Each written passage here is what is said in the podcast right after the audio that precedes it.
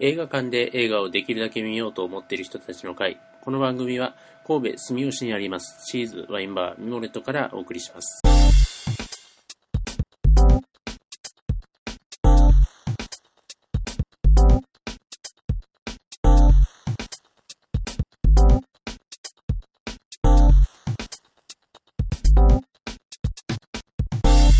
えーとですね、えーと続いて旧作今回はタワーリング・インフェルノ、えー、1974年のパニック映画ですね、えーとあの扱っていきたいと思います。今あのヤンヤンさんの、日の推薦人が、推薦コメントはその時一生懸命考えて古い映画と思って言ったらこれかななんか子供の時に何回も日曜洋画劇場とかで何回も何回も見てて実は課題を言った後にレンタルしなくっちゃと思ったら家に DVD があって あ買ったのに見てなかったっていうのがあってその DVD で私は見たんですけどなんか見てすごい良かったなと思いました、ちょっと今の仕事と直結する内容があって危機感が水が危機感っていうか品質感違う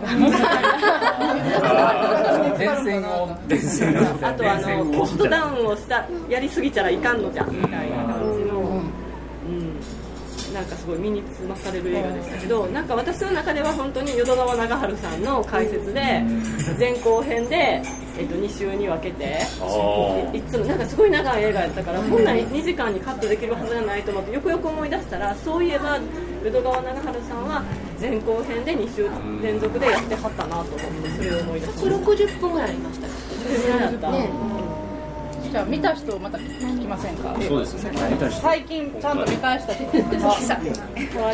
ですみたいで僕あの皆さん日曜劇場子供の時に僕ごめんなさい。公開時に高校生で見てるリアルに見た人リアルすごい羨ましい。それがいいですね2部で左見た還暦なんでいやあのどこの映画館で見たか覚えてます？南海劇場。どこ？それどこ？高島屋の向かいですそうそうそうあのめっちゃでかいですあーすごい。ちっちゃいエレベーターで登っていく。迫力があったですそう。そうそう思い出があってねえ実はねいやだから本題入る前にちょっと僕だからこの金この先にこれ宿題あったからもう一回借りてみようか見とったけど結局見るタイミングなくしてしまって。で高校3年生の時かなあれ見に行って。74年。だから74年高校3年あ高校3年生。まあ日本の公開が70いや、えー、と僕見たの76年やった。から高校3年で76年やったから。でねあのー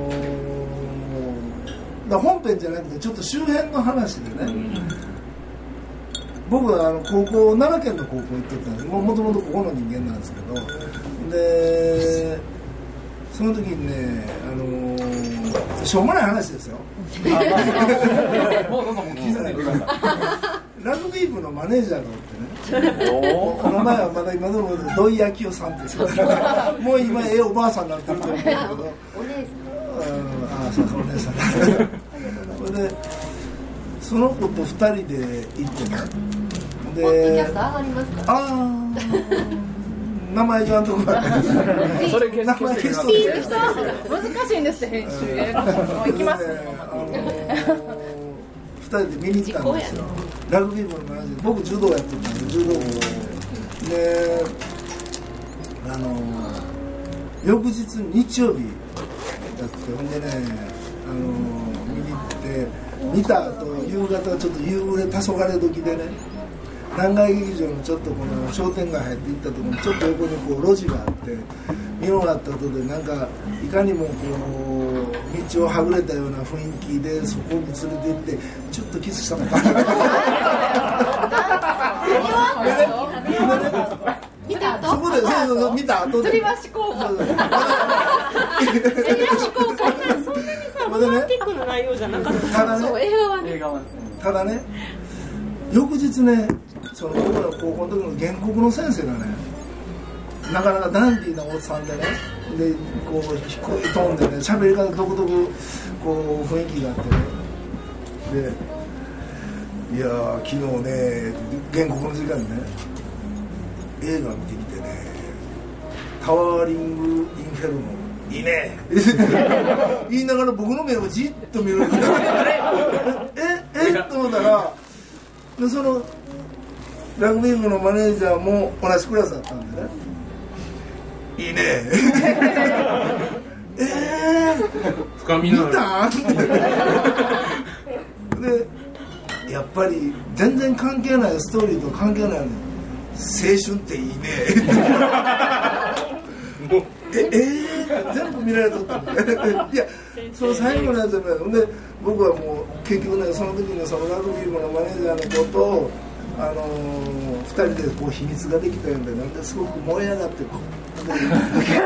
ちょうどその卒業の年の正月にあの花園でラグビーあるでしょ。まあラグビーというのが強かったんで出て負けてでなんか知らんけど僕のところにね卒業してもいつまでも仲いい友達でいましょうねって手紙が来てなんでこうどういう文脈なんやろうってこのコンテキストは何やろうと見たらあのどうもその時にキャプテンと一緒になったみたいで。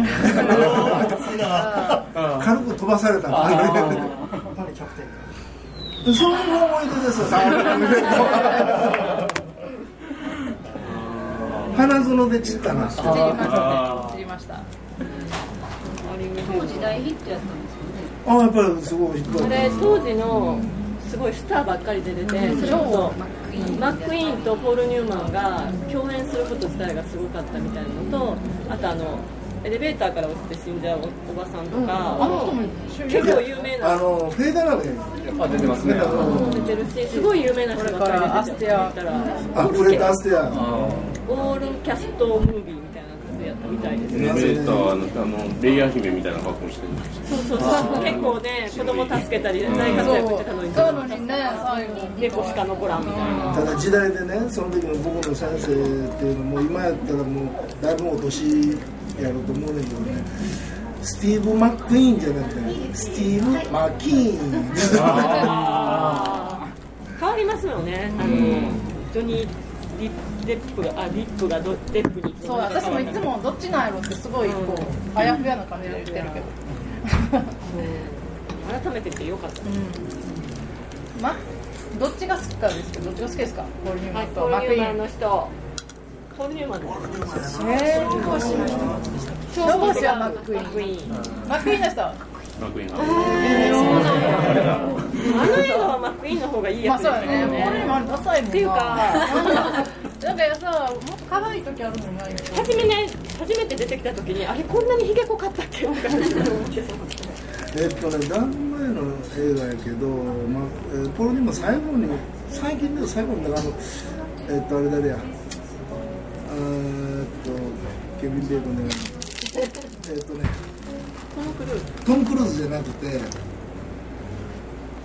あれ誰？ミスティック・リバーのケビン・ベーケビン・ベーコンじゃない？あじゃあもうあ出てくるショーンあショーン・ペンと一緒に出とった映画があってヤクザのあの親分の役でねちょっと出てけへんの最近認知症かな。私ね見て改めて調べたらいつの間にかなくなっててポール・ニューマン結構長い結構長いいつの間にかいつもそうあれなんかティーマックイーンが死んでたのは知ってたけどあれそういえばポール・ニューマンどうしてはったんやろうと思って見たらまあ亡くなってるしかもだいぶ前にとポール・ニューマンはやっぱり僕はハスラーとかねやっぱ時代かなスティングスティングなスティングの時のポール・ニューマンかっこよかったっていうかロバート・レッドフォード現役で頑張ってるのにそうだね。レッドフォードはもうねすごいね。しわしわやけどな。足だけきれかったのに。でもそれでもねちゃんと出てくるところがすごいなと思って。当時のオールスターいうことでいいいろいろ調べてその最初に見つあの警備主任がいるじゃないですか、あオージェ・シンプソンあれが OJ シンプソン ウィキペディアで調べていくと、まあ、あの後大変な人生をたどっていくわけですよね。いろいろあったあそうかその前のオーデーシンプソンがあるわまだ現役選手のまだ引退前の OJ シンプソンが出てたり一応普通に助かってましたね、ん。猫救って。猫。そっち系あとあれですよね。めちゃめちゃ目青かったですね。そうよねあれはナチュラルなの？ななんか撮り方も違うんかなって気があんまりでも真っ青で。今やったら CG かなと思ねう透明で。そうそうそう。だからライトの当て方とかなんかそういうのかなって。フォトショップないのにね。うん。ね。なんかややっぱりその白人でこうネガブルーっていうのをすごい強調するようなそういうどういうんですかこういるいるあなんていうか色の処理というか、そういう設定で撮るんかなと思ったり。あんな目青い人白人でもそんなそんなに見えてる人っていないと思うんですけど目は青くても撮られてないような気がするんですけど今。顔とか真っ黒けどね。あそうそうそうここだけなんかね中から光出てるみたいなロード・オブ・ザ・リングのイライザ・ウッドもすごい青じゃないですか。ああでもあれはね。あでも彼はどんな映画を撮ってもあのあそうか。やっぱりああいうあの目なんじゃないですか。あると思うイライジャウドあのパラサイトでも結構怖かったですから目がそうそういう目だから人気が出たのか。なんか女の人が今の感覚と違うなと思ってあこの人この当時はすごい美しいっていう評価やってんなっていうのが。ああるよね。美人の変遷は。と絶対あるこの人何歳の設定なんやろっていうのがあってものすごいおばちゃんに見えるけどすごいなんか若い設定なんかなとかなんか今今の女優さんってやっぱりみんな若いんやとそう今から結婚するんかみたいな感じ。そう。そう。で当時やったら多分今みたいに30超えて結婚とか2425とかでアメリカでも結婚してるんだか。らこの人ひょっとして22、3の設定とかと思ったらすっげえ老けてるとかと思いながら。なんか編集長とかだったじゃないですか設定が、あれあキャリアウーマンの設定は結婚じゃなくて結婚してるんじゃないいや結婚してない。今からして砂漠に住むとかいう話ですよね。子供を育てるにはなんか環境が妻って。言ってたからだ。から結婚してるけどそうか。だから砂漠に行くからもう別れなあかんのかなみたいなそういうふうに僕見てたんですよ。あの女の人はあんまり異常にないそうでもキャリア女性の職業が編集長なんやなっていうのはあの頃から変わってないいや違うんですよだからあのセックスザ・シティでもそうだしさっきのさっきのバードマンでもなんかなんていうのなんかそんなんしか出てこうへん70年代からそうなんかっていうのがなんか妙に印象に残ってでなんかすごくさ寝てあげることがなんかご褒美みたいな感じで女の子がすごくなんかさ絶対的にプレゼントとして自分の価値が自明視されてるっていうすごいあれは二人ぼっちで死んじゃった。秘書あと一緒に秘書あ秘書なんでいつまでもシャツしか着てない。逃げ逃げなあかんねんから下も履かなあかんのにとか思いながらあれはすごい。あれは監督の趣味でしょ。燃えてる燃えてるところに置いてきたからいや監督のああれ趣味はだからやなんか人を連れてくるつもりであの火の中飛び込んで結局いやいや下下下はずっとシャツのまま割と余裕ある時から、私やったら私こあのあれやってんけど去年か一昨年か何か咳止めを飲んだ時にあの合わなかったのか心臓がバクバクして倒れて5分ぐらい起き上がれなかったんですよ。でもう死ぬこれ死ぬかもと思った時にその時に穴の開いたパジャマを着てて汚いほんでこれで発見されたらいやいや違う古くでこの姿で発見されたらあかんと思ってこれだけは着替えてから倒れなあかんと思ってでも5分間も起き上がれなくて倒れてたんで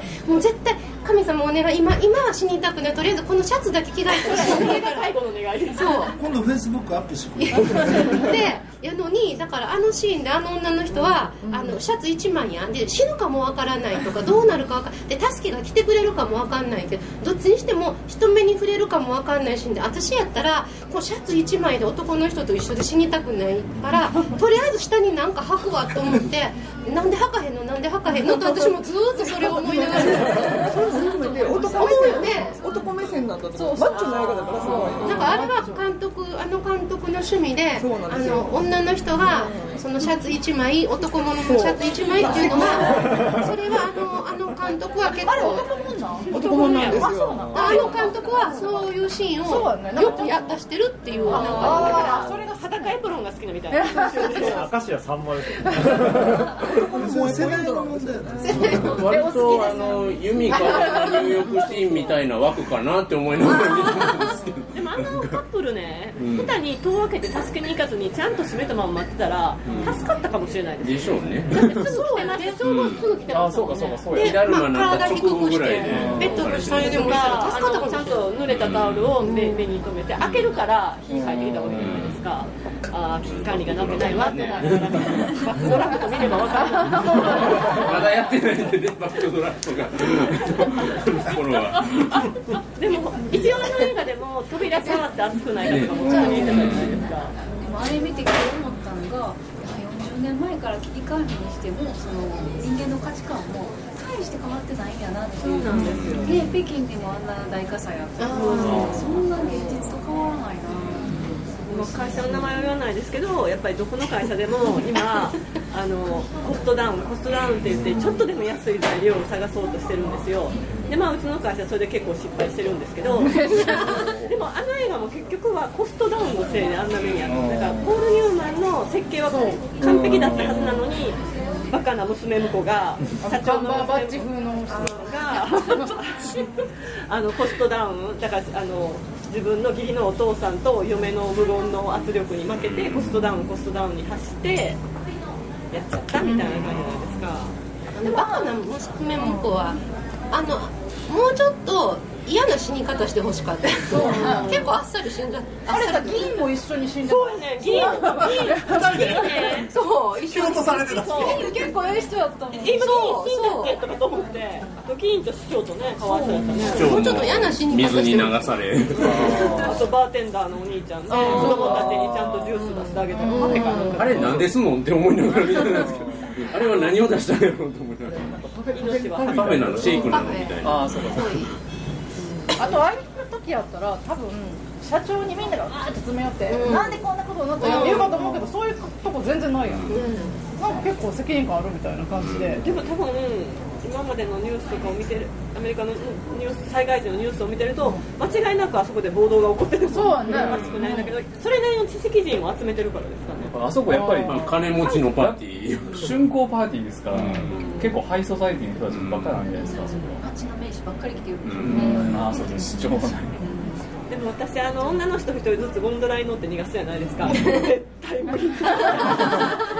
でも女の人は全員行ったうん。全員ゴンドラで行ったうん。全員じゃないあのエレベーターで。行って。あエレベーター行人だけあのエレベーター絶対やばいでこれって。そう。思うあ思うやんの。言う中でもやばいって言ってール・ニューマンのせいそうやん。っていうかその前に平気であのヘリの飛行士を殺した女の人2人はで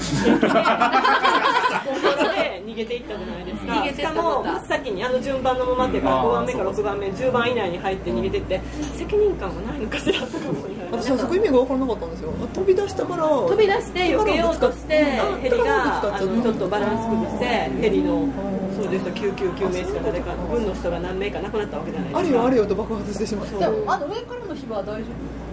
上からは来ないの？あのあのヘリがさ爆発してああれは下から爆発して吹き上がってるんであ別に上上が燃えてるわけじゃない。です多分。なんかこの女の人たちはきっと罪悪感もないままこのまま生きていくんだな。と思いながら 被害者あととかななんとかハルカスってあるやん。あ別にに似てない？あのあのあの映画めっちゃ迷ったあの映画さ911の後やったら作れなかったようん。ああそうやねでも私が見たドイツ版はドイツ版ドイツ版あごめんなさい。いやあ笑ったわあの言われた？後ツタヤで、はいあの普通にあのそうそうアーカーサータータータータワーリングペルノートもう何も迷いなくパッと買って、で全く迷いなくあの家で見始めたらなんか登場人物がドイツ語喋っててあ日本語の字幕がついてるんですよであれング・インフェルノってアメリカ映画やけど最初なんかドイツ人が出てくるシーンがあったけど なんかタクシーの中のシーンやったんであなんかドイツ移民とかのシーンが最初にあったんかなってそれでも気づかずしばらく見ててだんだん嫌な予感がして確かめたら2008年かなんかにドイツでリメイクされたポール・ニューマンも出てやつでポール・ニューマンもスティーブ・マック・イーンもオージェイ・シンプソンもフェイダ・ナメもいないタワーリング・インフェルノドイツ。ラストは同じですか？ラストは同じようなえ最後まで見た途中寝ながら もうもうびっくり。まああの、まあ、つつまんなかったんですけど こんなもんかなと思ってとりあえず見終わった後にあのちゃんとしたタワーリング・インフェルノを見た時に最初の5分ぐらいであ全く格が違うと。面白さの格が違うのでドイツ版がどんなにダメかが。ドイツの映画ってあんまり見なんか地味やし予算もなかったのかその話も全然違うねん。あの設計士がどうのとかじゃなくってなんかよくが消防士の話。消防士が仲間があの見捨てて死んで追放されてタクシー運転手をしててその仲間の妹が元恋人やねんけど別れてでそのお父さんが消防士のチーフでとかもそういう人間関係で。でその恋人はそのタワーで働いててで火事になってであの今は別れてタクシー運転手しててんけどその高いタワーが火事になったのを見てビューンって行って助けに行って。そう。でなんかみんなに「お前は裏切り者だ」って言われて言われながらも助けに行って実はその人は裏切り者じゃなかったんけどみたいな話やねんけどもうそれ聞いただけでスケールがちっちゃいっていうか かそれタワーリングインフェルノっていうタイトルじゃなかったんじゃないかな。しかももうビルがだってタワーリングインフェルノが70何年でしょ？でこれ2008年ということで30年ぐらい経ってるのにあの建物がタワーリングインフェルノの方が高さ感が全然あの京都タワーみたいな建物が。ピューってあってで丸いこうネギポーズみたいについててでここがこう展望レストランになってて。ドイツのテレビ塔それ。それそれそれでそこが火事になるっていう話で。登ったことある。そうでもタワーリングインフェルノはビルで各階こうあれがやっぱ話になってるのにピューってあってなんかこうこのここだけとかって。助けるのはここだけなんやそう。な南山タワーみたいなそうそうそうそう そんな感じ。韓国版は見てないでしょ。韓国版。も韓国版見てないんですか本さん見てない。見てない見てないあるあるんだ。なので皆さんタワーリこれ聞いてタワーリングインフェルノを見たいと思った人はあの間違ってドイツ版とか韓韓国版いいかどうかわかんないけど ちゃんとあのあのポール・ニューマンスティーブ・マック・イーンって書いてあるやつを借りるようにしてくださいね。ちゃんとすら知らんかったです。知らなかったから間違えて。んけどあとちょっとあの車がねタクシーやのにスポーツカーみたいなゴワーっていう車で なんかとにかくねあそこに映ってるアメリカがねあまりにもなんていうのかねなんか僕僕が知ってるすごいアメリカっていう感じで、まあ、僕が子供の頃に多分チラチラ見てるようなだからなんかそれをと今を比べた時にねなんかそれ見てるだけちょっと涙が浮かんでくるようなあまりにもあまりにもアメリカがこうねそのいろいろと豪華でしたよねねオフィスでもね。僕らのアメリカって言ったら馬が喋ったりとかえ？僕の世代のアメリカの話って奥様が魔女やったりとか。奥様の魔女もなんかよくあのサンセット77やったりとか。チャーリー・ゼンデルとか時代のファンズかも若い。若い。若い。テレビのチャラいパルィクションかな。若い。あの木目調のパネルとかね、うん。ちょっと素の広がったね。でこうえりこうやたらでかい蝶ネクタイとかねもうあのなんかねなんかこうどういう感じですかね。ほら冷蔵庫開けたら大きな牛乳が入ってあるっていう。それは今でも。僕はアメリカ人ジム・キャリーっていうイメージ。カナダ人あカナダ人あの。スティーブ・マック・イーンがザ・アメリカ人ってこと？あそうそうね。マックイかわいいかわいい。かわいいかっこいい。今当時の映画って決してハリウッドって儲かってた時じゃないですよ。ねそんなにあのターニングフェルの時そうですだからハリウッド全盛期の最後の方でしょ。あもう最後。うん。まだやっぱりハリウッドもう公開映画がほとんどハリウッドだったから、はいはいはい。だからその前にイタリア映画フランス映画が全盛期やった頃でハリウッドに乗りこうなってその最後の方で、うん、そこら辺からもうニューシネマぐらいです。そうやねだからあいやニューシネマの後です。あのニューシネマの後うんでで70年でもう一つもうスタジオが完全にあかんようになっててででそれで2つのスタジオが合作で撮る対策撮ってワーナー・ホップスで多分なんかいわゆるこうハリウッド公開みたいなことなんですか？あの80年代にこうスタローンとかシュワルツェネッガーでドカーンって公開するみたいなのをまあちょっとまあちょっと走りというかね、まあ、スター・ウォーズがそういうのが最初らしいんですけど、まあまあそれのちょっとこう、洗礼つけてあるみたいな感じのやつと思う。んですすごいすごいスター・ウォーズ前夜感が。ああー。だからあのターリングフェルノの時代前後っていうのがその前っていうのがロードショーっていう言葉がまず先行上映で地方でやるのをロードショーや、はい。えロードで？そうそうそうそう。地方が先？地方が先。ほんでそれでどれぐらい売れるか見て。アメリカのね。あの中央であー。なんかそれフィルムを買うみたいな感じかだからロードショーの意味ってそういう意味。へロード外外で一回地方でやってみて。うん。勉強になる。でもテストマーケット地方でなんか先に先行発売するみたいな感じですうん。だから地方の人の方が先先行上映。で今はそんなことないみたいな、テストマーケットは聞いたことない映画の。でもあの頃ってねそういうなんていうのかなちょうどその多分同じ時代だと思うけどポセイドンアドベンチャーとか、ああいう対策のパニック映画みたいな災害映画みたいなのがすごい流行ってた時代かもしれない。お金をかけてね、えね。そのもっと前だとベンハーとかね。自分回とか。ねあーレンハ大好き。大好き。チャンスはそんなねあれ一応、ポセイドンアドベンチャーって、取って、ボえー、アービン・アレン、その次がタワリング・フェルの話。はい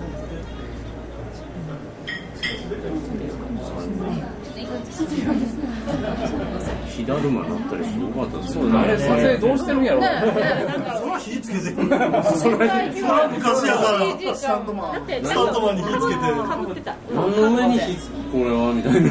だって結構ほら、なんかあの、さっきのシャツの女の人とか燃えてな燃えてませんでした？覚えてたこれ、ほんまどうしたの僕ラグビー部のマネージャーばっかり気になっとったから映画覚えてるし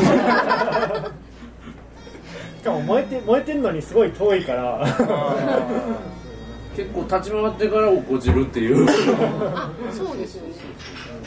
CG は。なくてあそこまで出てくんやなってビールますね今やったら。今やったら CG でね全部処理できる。けど手作り感がたまんないですよね。セットね。全部セット。あのあのビルはどうなってんの？ちっちゃく作ってんの？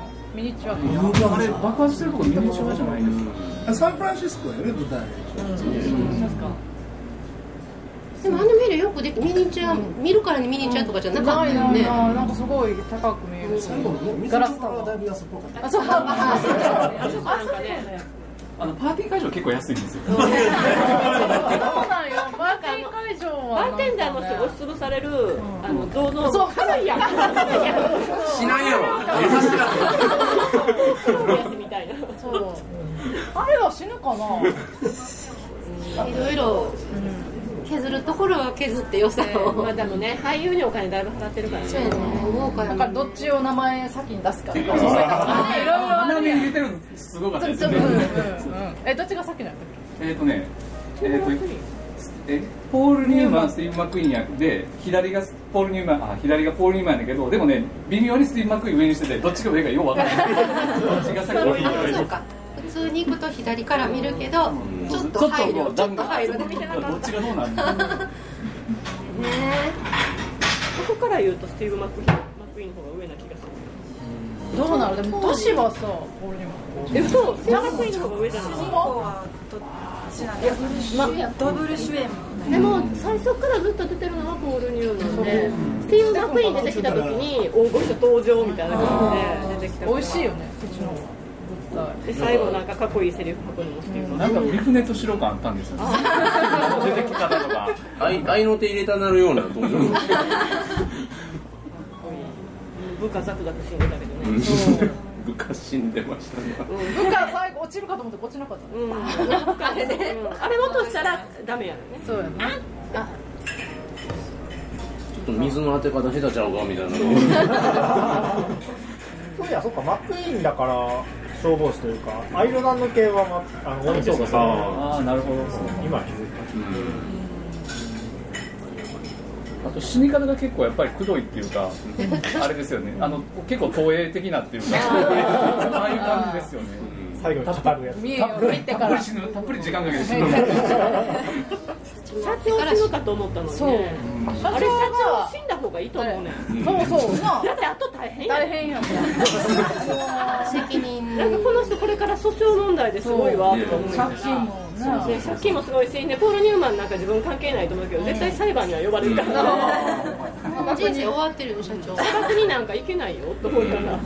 あなた仕事こうへんかもしれへん社長ウィリアム・ホールデンそうなんです上の方ね。かさなん。かあれなんかウィリアム・ホールデン感が全然ない感じだったけどメガネかな。そうですね。なんかあのでっかいメガネもなんかあの頃のアメリカの社長って感じですねあのあれねあのあそこラスベガスのなんかフィクサーみたいなねあのでっあーあんなか感じ。オーシャンズイレブンにあんな人いましたねあ ちょうど同じ人かなって最初思ったんですけどうん。なんか70年代の映画面白いわと思って、うん。昔の映画面白い視聴個人とか最初登場する時なんかケープみたいなかけてどこの社交界やみたいな。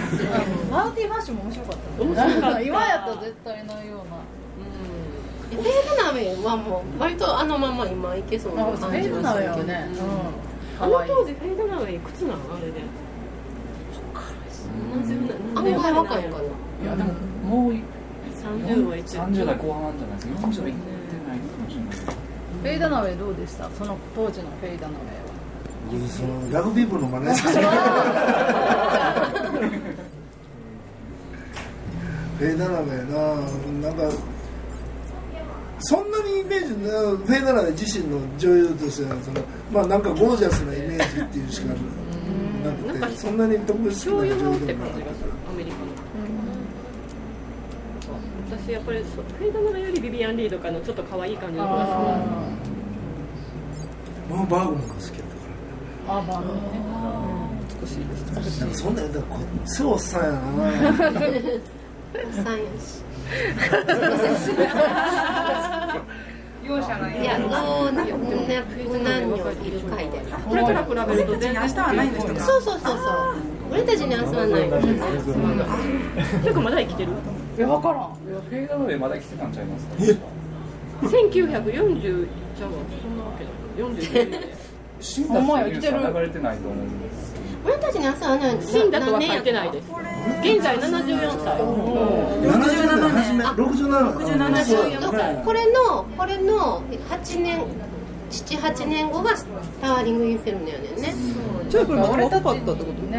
遊ばないのフェイダナウェイやりたいあれは誰もがなりたいえ嘘でも銃殺やで最後。いやいやでもさ素敵な男子かっこいいよねあんなあんな青春やったらいいんじゃんあのフェイドナウェイは撃たれへんのかそうかな？最後人だけバーンって出てバンバンバンっていいな。いやでも撃たれてもあの二人に取り合いされたら本望よね。女冥利につけるわ女冥利あれあの二人なかなか選ばれへんよ選ばれへん選ばんでもう悩むな悩む悩むどうしようどっちにしようグレイズ・アナトミーに出てるんですフェイドナウェイそんな日もある2000 2009年いやいやこうああいう俺たちに遊んないのフェーダナメはあああいう感じのかっこよさがあったらしくてはやあの売れてると思うけどタワーリング・インフェルノではあのキャリアウーマンで編集長の役やけど割とクラシックなドレス着てクラシックの役やってたからあれはなんかもうもうちょっともうちょっとゴージャス感のある女優さんのかった。ポール・ニューマンがなんか小僧っぽかったからすごいお姉さんと付き合ってますっていうイメージ。のいやでもポール・ニューマンもしわしよく見たら結構しわし知らないねんけどなんか小僧って感じだった。フェイダナウェイフェーダナメのお姉さん感が強い。なんかアメコミの美人の顔って感じなんですねあのスパイダーマンの前の彼女いたじゃないですか前のスパイダーマンえっとキルスダンストでいいが似たようなあの系統のものって感じかなこの人はもうちょっと可愛い感じ骨太あんまりわかんない骨太なあれキフテンダンスとあ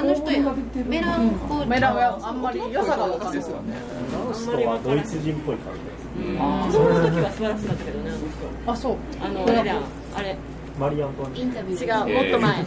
えーっとチアガールやってたやつ。ちゃうもっと子供のやつ。えーっとえーっとほらトム・クルーズとえーっとブラッド・ピットが一緒に出た吸血鬼のやつ。あインタビューウィズ・ヴァンパイそう。いや若い時やっぱりなんかねなんか妙な可愛さがあったよ。ねなんかね変な顔は変な顔インタビューウィズ・ヴァンパイアのへ変な顔や変な顔やけどなんか子供の絵子供だけど大人の女の演技をしてくれる人あ鬼瓦顔っていそう。女子女子厳しいいやいやめちゃ流れを男男はね可愛くないけど好きだよってみんな擁護するんですよ。でもメランコリアは。メランコリアは般若顔っていうあそうそうそうまあ変な顔。なんかもっとないもっとないの。なんかね。フェイタナウェイ今いたら美人なんかな。色気がありすぎるんちゃう？今のされるかな細いからいけるんじゃん全然価値観変わってるリクシンシュタイン的なあというような感じで、はい。部長どうします？はい。そろそろ 来ね次のね決まってるんですよいつやるか。6月のはい。なんか6月14日。日今度日曜日なんですけど、4時半から6時半までミモレットでやってその後有志の人が第2部で7時半から銀狐で交流会をやりながらこうななテーマ関係なく映画についてダラダラ語ろうという放課後ポッドキャスト的なものを撮れたらいいなと思ってるので14日ぜひ皆さんお時間ある方開けといていただければ。はい。一部てだけ2部だけどちらでも。そうですね。両方両方ご参加がいただけるように。が嬉しいですけどどっちかだけでも OK っていう。どちらでも、あの一部だけ二部からお待ちしておりますのでっていうか、はい。マティーニがね回ってきてました。からおっしゃるマティーニが回ってきてしかました。飲んでないもうぬるなってるやん。えーまあまあまあそんなところでねあの、えータワーリングインフェルノでした。はい。じゃあ次の6月14日の新作映画を、あもうこのままはい。連れ込みましょうか。はい。決めるので、えーそうですね。えっと、見たい映画あります？今ちょっと出てるのが「チャッピー脳内ポイズンベリー」カリフォルニアダウン。駆け込み女と駆け出し男。シグナル。ジェームス・ブラウン最高のソウルを持つ男。めっちゃ JB メイズランナー。新宿スワン。ブラックハット。まあいろいろあるんですけれども、まあ、これ以外にも、えー、と見たいのがあれば追加しても。追加しますけど。そして、はい、紙を今から配りますの投で票で決めますはい、はいはい、一枚で、あ、はい、はい、はい、はい、これは一枚で、はい、ありがとうござい。えっとハリウッド映画だけ。いやいやいやいや、用途問わずで、はい、ただ、決ままあ、ただ入。れるのはこの今上がってる中で選んでもらって。いや、あの、もし入れたかったたら言ってもらえれば。事前に出してっていうのをいやいや神戸の人も大阪の人も。火があったら海町ダイアリーがよかったよね見やすいなるほど。でもあれ6月13日やろああそうか。だから5月末ぐらいまでにのやつ。であの公開のものを選んでるんですけもどう出してで投票ですあんたりがしたいああああ、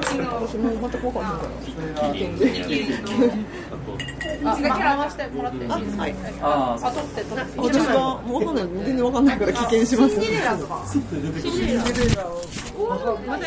シンデレラ。ええんちゃうシンデレラ入れとく？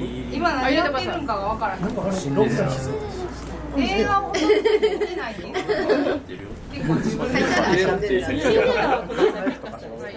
今回の会社ねあのシンデレラも候候補に今入りましたんで、遅いかなはい。紙じゃないって。書いた人書い。たこの鍋。あごめんなさい。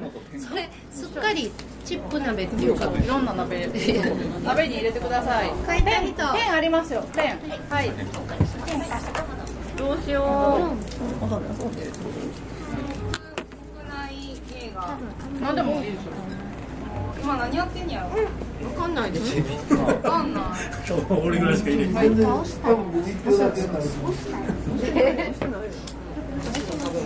必要だけどヤンヤンさんの一個多分私分かあると思うで言ういやでもね一応迷ってチャッピーとかともいいよねメイズランナーチャッピーアベンしジャーズっていつからですかアベンジャーズ7月です遅らせすぎ。遅らせすぎ。でもね見たら死にそうに楽しそうでした。すごい思いつかへん。もうみんな入れました。入れました。か入れてないはいはいはいはいめっちゃ割れて全員一票ずつ。二票で決定二票で決定あのそこに入ってない。やつああと言った方がそういうそういう箱なんや。同じ箱でしょはい。はい皆さんどうですか？あ、入れました。入れました。した。はあ待って。あははい。い誰かそこで開票作業を。はい。はい。い。じゃあ開票中継どっかに？開票は僕が読み上げていきますのであじゃあこの横にあそこ読み読み読み上げずに読み上げずに。ランキング的にあそうしましょうか。はい。そうしましょうか。これこれプラマイ。これ入ってる分ですか？あ終わった。これは違います。これはね。違う違う違う違う違うこれこれでプラマイ書いてあのはい。位置にはい。都構想に反対か賛成違うは私オンエアの頃には終わっているから。じゃあちょっとあのしばらく数えてますじゃあ今日初めてあの参加された方にちょっと感想などを。はい。あナオミンさんから。はい、あ面白かったです。私やっぱりあのバードマンの,、あの有楽さんが言ってた情報量が多い映画っていうのが、あストーリーはそんな複雑だと私は思わなかったですけど情報量は確かにすごく多いのでそういうの楽しみ方を今後ちょっと意識して。いや私なんか肉体と感情がとなんて言ったらいいんですかなんかそういうのは割となんだそのままであんまりこう複眼的な見方はできなくて なんかいつも同じような感じで怒ったり悲しんだりばっかりしているのいやいいで映画と思います。映画を見てはそういうのをちょっとあのそういうのがちょっと面白かったです。はい。ありがとうございますはい。Q さんは？映画好きなので、なかなかでも周りにそかったです。あよかった。ソンさんどうでしょう？ああと皆さんなんかすごく映画の知識豊富であの記憶ですんないけど。ごめん笑うな。ありがとうございます。えっとアミちゃんは？割れてるやつはまあ後で一応読み上げて。人と見ないので新しい映画だと結構友達と見に行って喋ったりするんですけどその古い映画を見てやっぱり見た後に人と喋るのがすごく好きでタワーリング・インフェルノもめっちゃ今日いろんなこと聞けてすごい楽しかったです。あそしてサイコちゃんどうでしょういつもと変わらない感じで。初参加やった。初参加そうそうなんかいたよこの回発足からねの前から こういうことはまあでもこんな話話してたするのはいつもねしているので実装戦場でですので、はい、よかったなりました集計されました。かあちょっと待って待ってください。じゃあははは発表。発表ははいわかり発表しますか。発表しますはい。ミクさんお願いします。発表します。発表します。えーとそれではベスト3お。と言っても下がねかなり割れてます、はい。で下が同率なんですが、はい。えーシンデレラ。だって3やから。シンデレラシンデレラがこの音ってことではない、はいでもう一本同率、はい。えー JB 最高のソウルの男。あで1位が、えー、3票でチャッピーとなっております。ー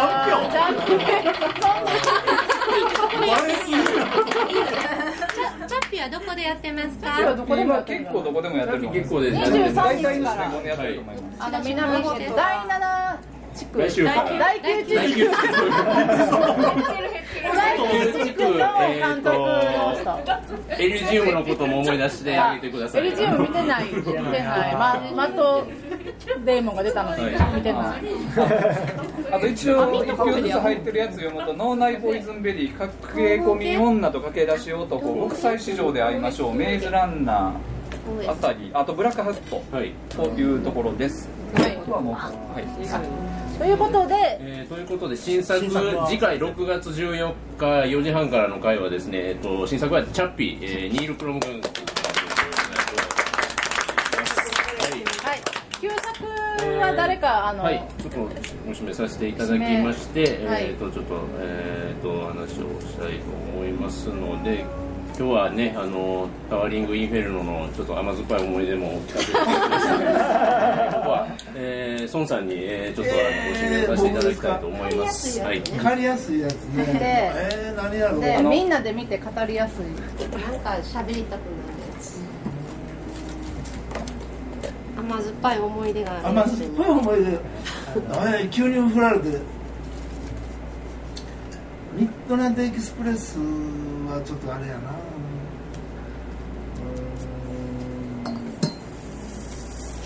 あベタベタでいいですか？いいですよ。ベタベタがいいよ、あのー韓国映画でえーっと猟奇的な彼女。あベタベタや。あでもどこでも借りれますね。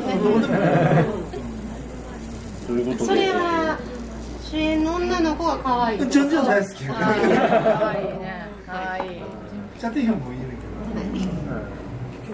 ということで、えー、ぼ僕も実はまだ見てなかったりしますので、見てない案外ベタなところを外しているというところであるので、えー次回旧作は孫さんおすすめです。えっ、と猟奇的な彼女でいきたいと思います。はい。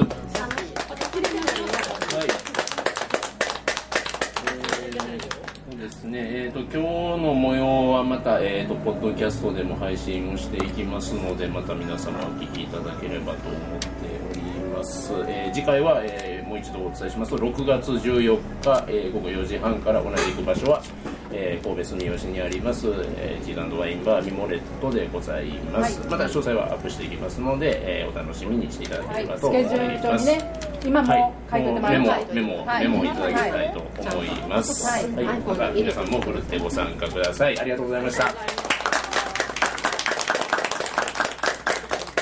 イベントもね Facebook のイベントも。はい。はい。ぜひチェックしてください。作ります。はい